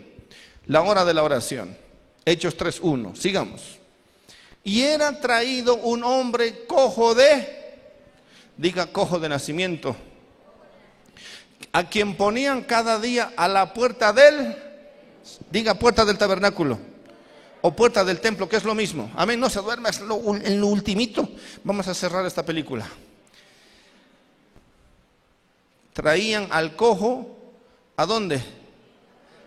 ¿A la puerta del templo la hermosa o, o a la puerta del tabernáculo? ¿Había promesa o no había promesa? ¿A qué hora iba a venir el Señor? A las tres iba a empezar a, siempre tiene que haber un, un sacrificio, ¿no? Si no, no viene. ¿Sabía eso? Sabemos eso. Y entonces, estamos hablando ya simbólicamente. ¿El cojo estaba dónde? En la puerta. ¿Dónde tenía que venir el Señor? A la puerta. ¿A qué hora?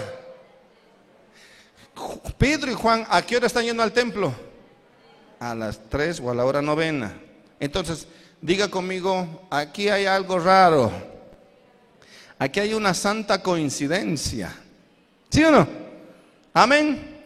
El cojo, la puerta, los discípulos, la hora. Aquí algo tiene que pasar si la promesa de Dios es verdadera. Si lo que está escrito en Levítico es verdadero, aquí algo tiene que pasar. ¿Cuántos dicen amén?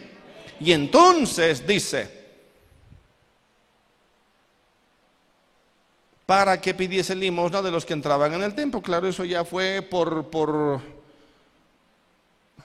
por gravedad nomás, ¿cierto? Pero escuche, la pregunta aquí es, ¿por qué está este hombre cojo de nacimiento en la puerta del templo? ¿Qué hace ahí? ¿Solo pide limosnas? Sí.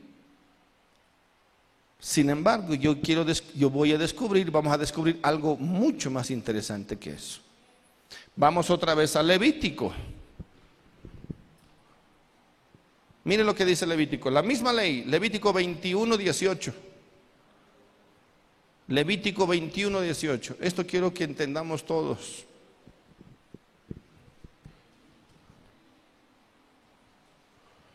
Ya vamos a terminar. Vea, vea, vea, vea. Si no, si no, lo, si no, lo, si no lo encuentra, esas hojas están pegadas. Vea en la pantalla, vaya a su Biblia después. ¿Qué dice? Porque ningún varón en el cual haya defecto se acercará a dónde? A Dios. ¿Dónde estaba Dios en el Antiguo Testamento? En el templo, en el lugar santísimo. Amén. No podía entrar, no podía acercarse a Dios. Ni siquiera podía acercarse a ningún lugar. dice ahí, ningún varón en el cual haya defecto se acercará varón ciego o cojo. Wow. Varón ciego o cojo. ¿Qué más? O mutilado o sobrado, etcétera, etcétera. 19. O varón que tenga quebradura de pie o rotura de mano. 20 jorobado o enano o que tenga nube en el ojo o que tenga sarna o empeine o testículo magullado. 21 ciertos defectos, ¿estamos entendiendo aquí? Amén. No van a poder acercarse a Dios. Ningún varón de la descendencia del sacerdote Aarón en el cual haya qué? Defecto, diga defecto. Se acercará para ofrecer las qué? Ofrendas qué? Ah, ¿y cuál era la ofrenda encendida? El segundo cordero. ¿Estamos entendiendo? Por lo tanto, dice, hay defecto en él, no se acercará a ofrecer el pan de su Dios. Volvemos a Hechos ahora. Escuche bien, ahora veamos. Aquí entonces entendemos qué hacía el cojo en la puerta del templo. ¿Cuál era la motivación de ese cojo? Principal, ¿cuál era? Ah. Ah, hermano, debajo del coso. No. Bueno, realmente, en primera instancia, el cojo estaba ahí porque quería adorar a Dios, pero no podía. Quería ofrecer a Dios, pero no podía. ¿Por qué no podía? Porque tenía un defecto, que era cojo. Y nunca iba a ingresar al templo porque la ley decía que ninguno podía ingresar siendo cojo. Entonces ese hombre está allí. Otra vez, veamos ahora las santas coincidencias. ese hombre está ahí. Sin embargo, el primer cordero ya ha sido sacrificado. ¿Quién es? Cristo Jesús. Bien, ya ha sido sacrificado aquí. Ahora, ¿qué va a pasar en la tarde? Va a haber oración. Quiere decir, va a empezar el segundo cordero o el sacrificio vivo que somos nosotros. Escuche, diga conmigo, bien lo dijo eh, el hermano Abdón, va a haber oración. Y cuando hay oración, hay que sacrificio vivo. Y cuando hay sacrificio vivo, ¿qué, ¿qué, dice la ley? ¿Qué dice la palabra? Que Dios desciende. Amén. Si Dios desciende, algo tiene que pasar. Y entonces veamos lo que dice ahí. Versículo 3. Este dice, hablando del cojo, cuando vio a Pedro y a Juan que iban a entrar en el templo, les rogaba que le diese limosna, como cualquier otra persona. Él ya se había acostumbrado a estar fuera del templo, pero algo de algo tenía que vivir. ¿Se está entendiendo? Y la mejor eh, solución natural era mejor pido limosna, ¿no? Pero el cojo decía, en mi corazón, algún día adoraré a Dios. Algún día entraré al templo. Y si me tengo que morir aquí afuera, bueno, está bien. Sin embargo, también la palabra dice que dentro, a las puertas del tabernáculo, Dios descenderá. Amén. Y entonces dice la palabra que este cojo estaba allá afuera, en las puertas del templo. Decía la ley que tenía que ofrecerse el segundo cordero a las, a las afueras, e, en la puerta del tabernáculo. Entonces, esta escena se manifiesta justo ahí, en la puerta del tabernáculo. ¿Qué decía Levítico, la ley? Que Dios iba a descender, que Dios iba a hablar con sus hijos iba a santificar a sus hijos y que íbamos iban a ver su gloria. Dios iba a morar entre ellos. Qué promesa tan gloriosa. Pedro y Juan sabían que esta promesa era verdadera. Y ahora vamos a ver cumplirse esa promesa. Veamos. Pedro y Juan, fijando en él los ojos, les dijo, ¿qué cosa? Míranos. Cámbiele. Entonces él les estuvo atento, esperando recibir de ellos algo. Mas Pedro dijo, no tengo que plata ni oro, pero lo que tengo te doy. En el nombre de Jesucristo de Nazaret. ¿Qué significa eso? Que en el corazón de Pedro y Juan ya se había cumplido el primer sacrificio. Amén. Jesús ya había, con su sangre, habían sido qué? Limpios y ahora eran aceptos para Dios. Como eran aceptos para Dios, entonces ahora se tenía que cumplir la segunda parte o la, la promesa del segundo cordero. No cualquier sacerdote iba a hacer cumplir la segunda, la el segundo cordero, sino el primero ofrecido para Dios, el primer cordero aprobado para Dios, el primer cordero acepto para Dios en Cristo Jesús. Amén. Eso no quiere decir que cualquier momento no. Eh, se va a cumplir esta segunda promesa cuando la primera se haya establecido cabalmente quiero que me entienda esto. Amén. Amén. Entienda, por favor. Estamos hablando de algo muy importante. Si, la, si la ley exige que el primer cordero sea ofrecido, para que se cumpla la promesa del segundo cordero, tiene que haber sido avalado, aprobado el primer cordero. La pregunta aquí es, ¿Jesús cumplió el sacrificio del primer cordero, sí o no? Sí, entonces, ¿dónde se establece eso? En el corazón de los creyentes que tienen a Cristo en el corazón. Entonces, para que se cumplan las promesas del segundo cordero, entonces tiene que cumplirse o tiene que presentarse el sacrificio. En otras palabras, Pedro y Juan son el, segundo cordero del segundo sacrificio. Amén. ¿Se va a cumplir o no se va a cumplir? Se va a cumplir porque el primero ya se ha cumplido literalmente y ahora vive en sus corazones. Por eso Pedro y Juan dijo, lo que tengo, ¿qué es lo que tenía él? El Espíritu Santo, obviamente, en base al primer sacrificio que es en Cristo Jesús. ¿Cuántos están entendiendo?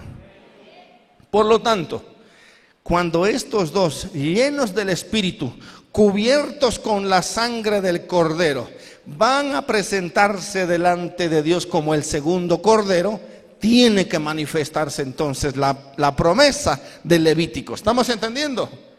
¿Cuántos tienen a Jesús en el corazón? ¿Cuántos tienen la sangre de Cristo en sus, en sus vidas? ¿Cuántos han sido limpios con el pecado? Sus pecados con la sangre de Jesús. Amén. Bien, si tú tienes a Cristo, ¿cómo yo puedo saber si tengo a Cristo, a Cristo en el corazón? Segunda Corintios 3:16, ¿qué dice?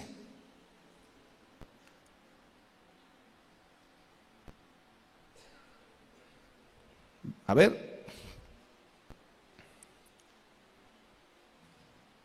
Primera Corintios entonces. Primera Corintios. ¿Qué dice? Veamos. ¿No sabéis que sois qué? Templo de Dios y que el Espíritu de Dios mora en vosotros. Bien, entonces vean cómo se junta lo natural con lo espiritual. Amén. Entonces, la pregunta es aquí. ¿Tenemos que ir al templo de Jerusalén? No, porque nosotros somos el templo. Veamos cómo lo, la figura se une exactamente con la historia, con la palabra y con lo espiritual. Por lo tanto, veamos lo que va a suceder en Hechos. Volvemos otra vez a Hechos. Por eso dijo eh, Pedro y Juan, lo que tengo, ellos tenían a Cristo en el corazón por el Espíritu de Dios. Bien, veamos. En el nombre de Jesús, versículo 6, en el nombre de Jesucristo, levántate y... ¿Por qué en el nombre de Jesús? Porque hace un ratito se había cumplido la primera, el primer sacrificio. ¿Entendemos? Hace unos minutos atrás, en el Espíritu, por supuesto, ya se ha cumplido el primer sacrificio. Ahora el segundo, en base a esa revelación y a lo que realmente tienen adentro, que es Dios, se va a cumplir el segundo, la bendición en la promesa del segundo sacrificio. Veamos, levántate y anda, ¿qué más? Y tomándole por la mano derecha le levantó y al momento que se le afirmaron los pies y tobillos. Y saltando, diga saltando, se puso en pie y anduvo y se fue a su casa. Amén. No, no se fue a su casa. ¿Qué dice la palabra? Y entró con ellos en el templo. Aleluya. Santo. Dios es bueno. Aleluya. Dios es grande. Él no ha cambiado, Él es el mismo ayer, hoy y por siempre. Y Él cumple su palabra. Cumple para siempre, su palabra es para siempre. Y entonces Mire, siempre que usted ve un milagro de Jesús, les dice, levántate y vuelve y anda y vete y no peques más y dile. No, en este milagro, ¿qué, pasó? Entró con ellos en el templo andando y saltando y alabando a Dios. Eso es lo que quería hacer este hombre siempre. Por eso él nunca dijo, yo voy a ir a mi casa, me voy a comer la mejor comida, voy a hablar a todos mis amigos. No, lo primero que él dijo es, ahora puedo entrar a la presencia de Dios y alabarlo con todas mis fuerzas. Bendecir su nombre. Sí. Andando, saltando y alabando a Dios. ¿Por qué? Porque Dios había descendido. Y cuando Él desciende, los milagros empiezan a suceder. Cuando Él desciende hay paz, cuando Él desciende hay libertad, cuando Él desciende hay santidad, cuando Él desciende es lo mejor que nos pueda pasar. Amén. Mm. Entonces, mis amados, para terminar,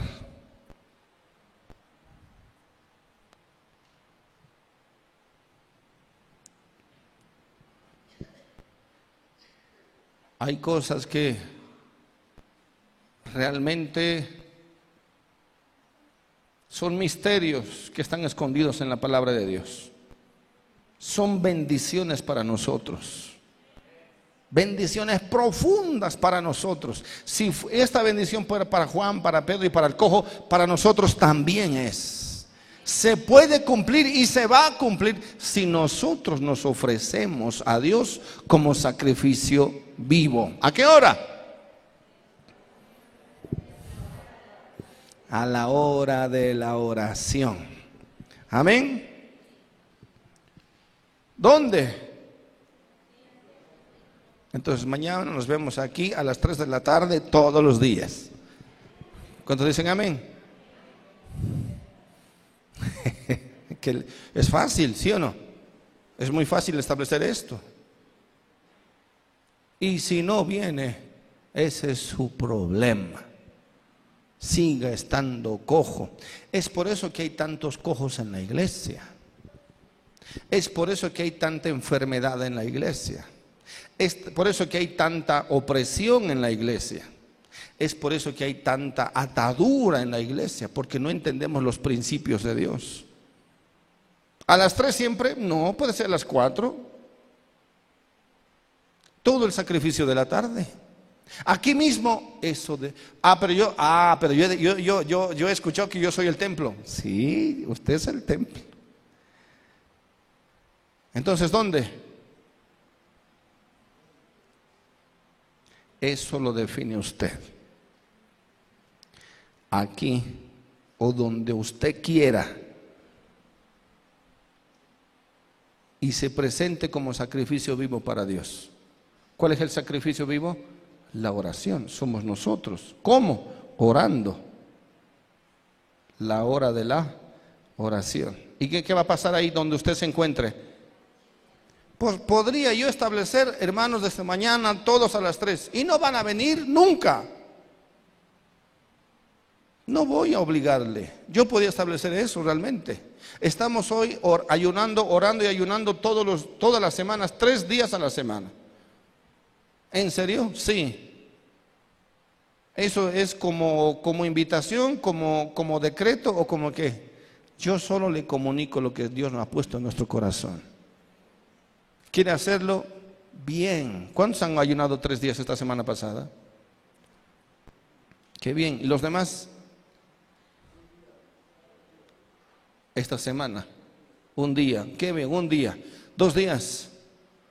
Bien, dos, tres días. ¿Y ha, hecho Dios algo? Por supuesto que sí.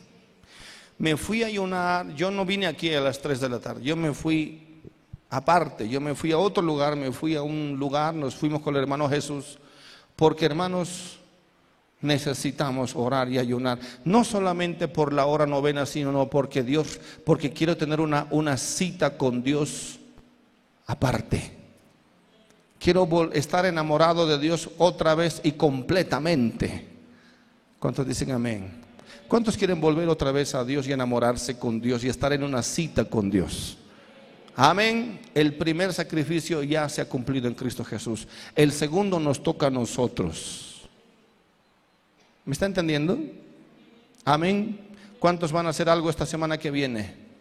¿Sabe qué? ¿Sabe, sabe? Yo, yo, yo debiera, yo tengo la autoridad además para decir desde la próxima semana, todos ayunando y orando tres días. Pero esto es una, es, no es una ley, sino una invitación de parte de Dios. Amén. Tiene que ser por amor, no por imposición. Y si usted quiere, ama a Dios, estará escuchando y poniendo oídos a las leyes de Dios que se cumplen. Pastor, yo me siento cojo, me imagino, con razón anda cojo. ¿Está entendiendo? Amén. No podemos correr, no podemos andar, no podemos tener una relación fresca con Dios porque estamos apenas, estamos mutilados, estamos eh, eh, eh, amargados, estamos cansados, estamos como el cojo. La iglesia es y están como ese cojo allá afuera. Necesitamos a Pedro y a Juan que entiendan el principio de la ley, de la palabra de Dios y que lo que tienen dentro puedan comunicarlo y puedan presentarlo. Yo quiero tener al Espíritu Santo dentro mío que salga como ríos de agua viva. Y para eso necesito apartarme. No solo a la hora novena, a todas las horas por ahora. Pero en la tarde, hermanos, le digo, haga un sacrificio de verdad. Amén. Apártese. Mejor si ayuna. Ya hemos visto el anterior mensaje por qué debiéramos ayunar más. Y los que lo hacen saben las bendiciones que están recibiendo. Y entonces yo me fui estos tres días, nos fuimos estos tres días pasados. Y hermanos, qué precioso es cuando Dios desciende. Orando por varias cosas, el Señor me puso una vez más Colombia, Teníamos que ir a Colombia, en, eh, viajar en el mes de noviembre o diciembre, más o menos. Y el Señor, el tercer día del ayuno, me dijo, así que recién te vas a mover en diciembre, enero. Estás demasiado atrasado. Esto tiene que ser ya violento. Y me, dijo, llama a tal persona, llama a tal, a tal, a tal. Y hermanos, en el tercer día de la semana pasada, prácticamente se resolvieron muchos asuntos y temas que tenían que ver con la Escuela de Cristo en Colombia. Así que Jesús se va, ni bien sale su documento, Él se va para Colombia. Rápido, porque ya vamos a estar reunidos con más de 100 pastores. ¿Cuántos dicen amén? 24 días, 24 días apartados, reunidos, en retiro con pastores de toda Colombia. Están viniendo de Venezuela, están viniendo de Ecuador y no sé de dónde más. Yo creo que vamos a ser más de 100 pastores. ¿Cuántos dicen amén? Apartados 24 días. ¿Qué significa esto, hermanos? Que algo tremendo va a suceder con la iglesia coja de Colombia. Porque entonces para eso tenemos que estar tan llenos del Espíritu para decirles a todos ellos, no tengo oro ni plata, pero lo que tenemos les venimos a dar. Y esa iglesia va a despertar y va a ser sana y juntos vamos a adorar a Dios y se va a despertar algo glorioso en Colombia, en Venezuela, en Ecuador y en Bolivia. Pero no es fácil. Hay que ponerse como sacrificio vivo. Empecemos por orar a las 3, a las 4, a las 5 y, y empecemos a orar al Dios de la palabra que cumple su palabra. Por favor, póngase de pie. Cuando estamos en su presencia, mis hermanos, ocurren cosas tan preciosas y tan lindas. Nos enamoramos otra vez de Dios. Y cuando estamos en su presencia, podemos, podemos, podemos vislumbrar las cosas de Dios, podemos sentir lo que Dios siente, podemos amar lo que Dios ama, podemos, podemos, podemos ver que, que el plan de Dios es tan grande, podemos ver a miles viniendo a Cristo. ¿Me está entendiendo? Probablemente aquí hay personas que no hayan entendido la profundidad de la palabra. Porque para que entienda lo que pasó con, con, Pedro y Juan a las 3 de la tarde, tiene que saber lo que pasó a las 9 de la mañana. ¿Me está entendiendo? para que usted entienda lo que es el Espíritu Santo entrando en la vida del creyente, en el sacrificio para hacer sacrificio para Dios, tienes que haber aceptado el primer sacrificio. ¿Cuál es el primer sacrificio? El sacrificio de Jesús. Cuando usted dice, yo quiero entender las cosas de Dios, pero primero tiene usted que aceptar el primer sacrificio tiene que ser borrado sus pecados con la misma sangre del primer cordero. Usted nunca va a poder ser el segundo cordero si el primer cordero no está en su corazón primeramente. ¿Me está entendiendo? Cuando el primer cordero, la sangre del primer cordero cubra su vida, limpie sus pecados, usted va a poder entender recién el segundo cordero que es usted mismo y usted mismo va a ser el segundo cordero. ¿Me está entendiendo? Si alguien aquí que quiere entender el primer sacrificio, que es el primer cordero que es en Cristo Jesús, y decirle a Dios, quiero primero ser limpio por el primer cordero, para después ser el segundo Quiere decir, yo quiero entregarte mi vida en esta mañana, en esta hora. No importa la hora. Por favor, todos cerrando sus ojitos, inclinando su rostro. Inclina su rostro, por favor.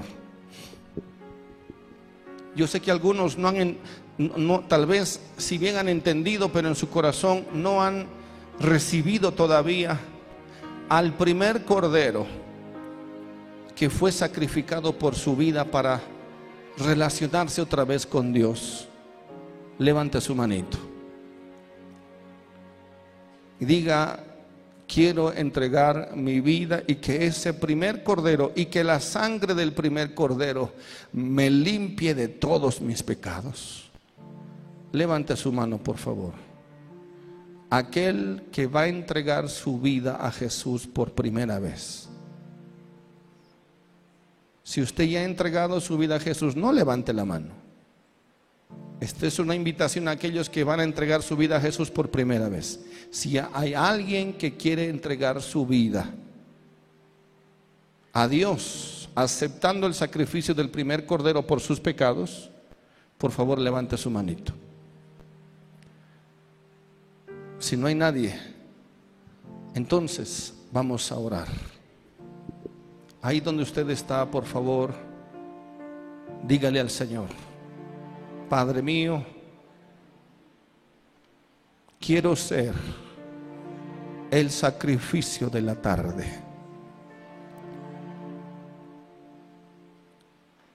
Quiero que tú desciendas por tu palabra, por tu promesa. Quiero que me santifiques quiero ofrecerte mi vida todos los días. Quiero, ofrecer, quiero aceptar esa cita de amor todas las tardes para que tú desciendas sobre mi vida,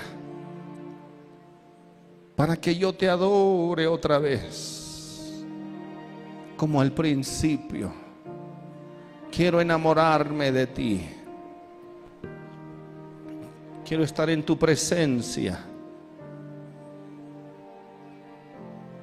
Aleluya, en lo secreto. Entre, entre por favor al secreto de su presencia. Donde usted está, levante sus manitos. Levante sus manitos. Aleluya. Ore un momento al Señor ahí. Si usted se siente cojo, se siente que no avanza, se siente que no no puede ingresar a la presencia de Dios. Haga una oración ahí donde usted está. Dígale, yo quiero volver. Yo quiero entrar otra vez a tu presencia. Yo quiero ser ese sacrificio vivo otra vez cada día. Quiero que vengas sobre mí, Señor. Quiero que me santifiques.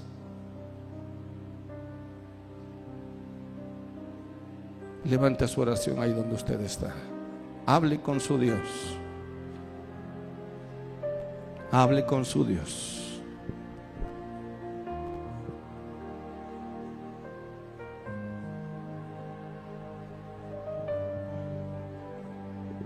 Entre ahí, Dios.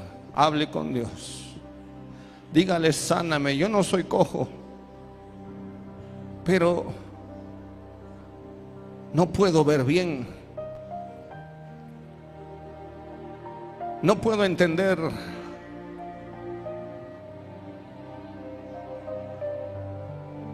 Me siento lisiado. He perdido la razón por qué vengo a tu casa o por qué soy tu hijo. El cojo había perdido la razón porque estaba en la puerta del tabernáculo. Pero ahora vino Cristo en la vida de los apóstoles. Aleluya. Ore, ore, ore un momento. Dígale, quiero volver a ti, Señor con todo mi corazón, con todas mis fuerzas.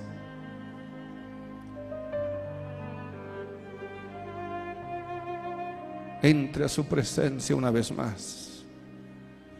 Entre a su presencia una vez más. Esa presencia tiene que ministrar tu vida, tiene que sanarte, tiene que restaurarte.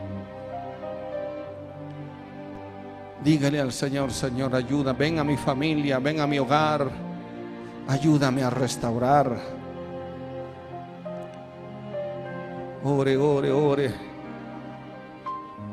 Donde, donde quiera que usted se postre y busque su presencia, Él vendrá porque se cumplirá su promesa. Hablará con usted. Usted recibirá sus palabras.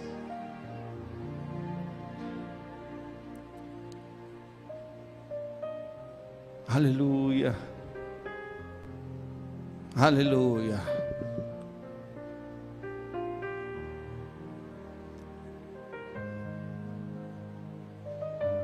Gracias Jesús.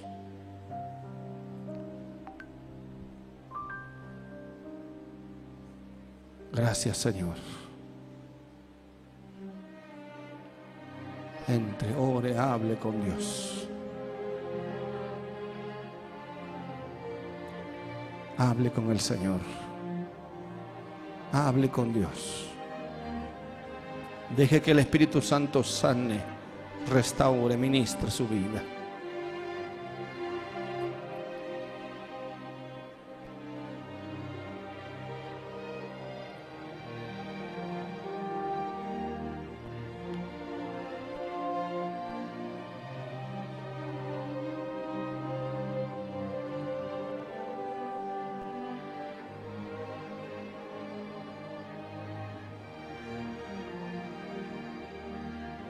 Arrepiéntase. Arrepiéntase.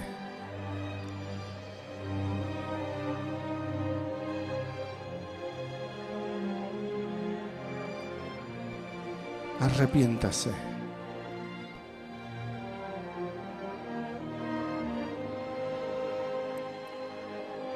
Gracias Jesús. Gracias Dios.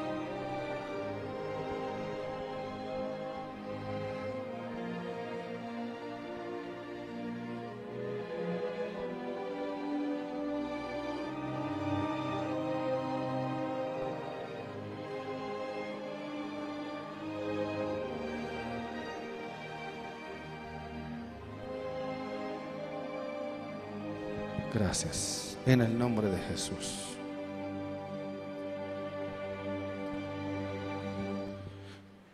Amén. Y amén. ¿Cuántos dicen amén por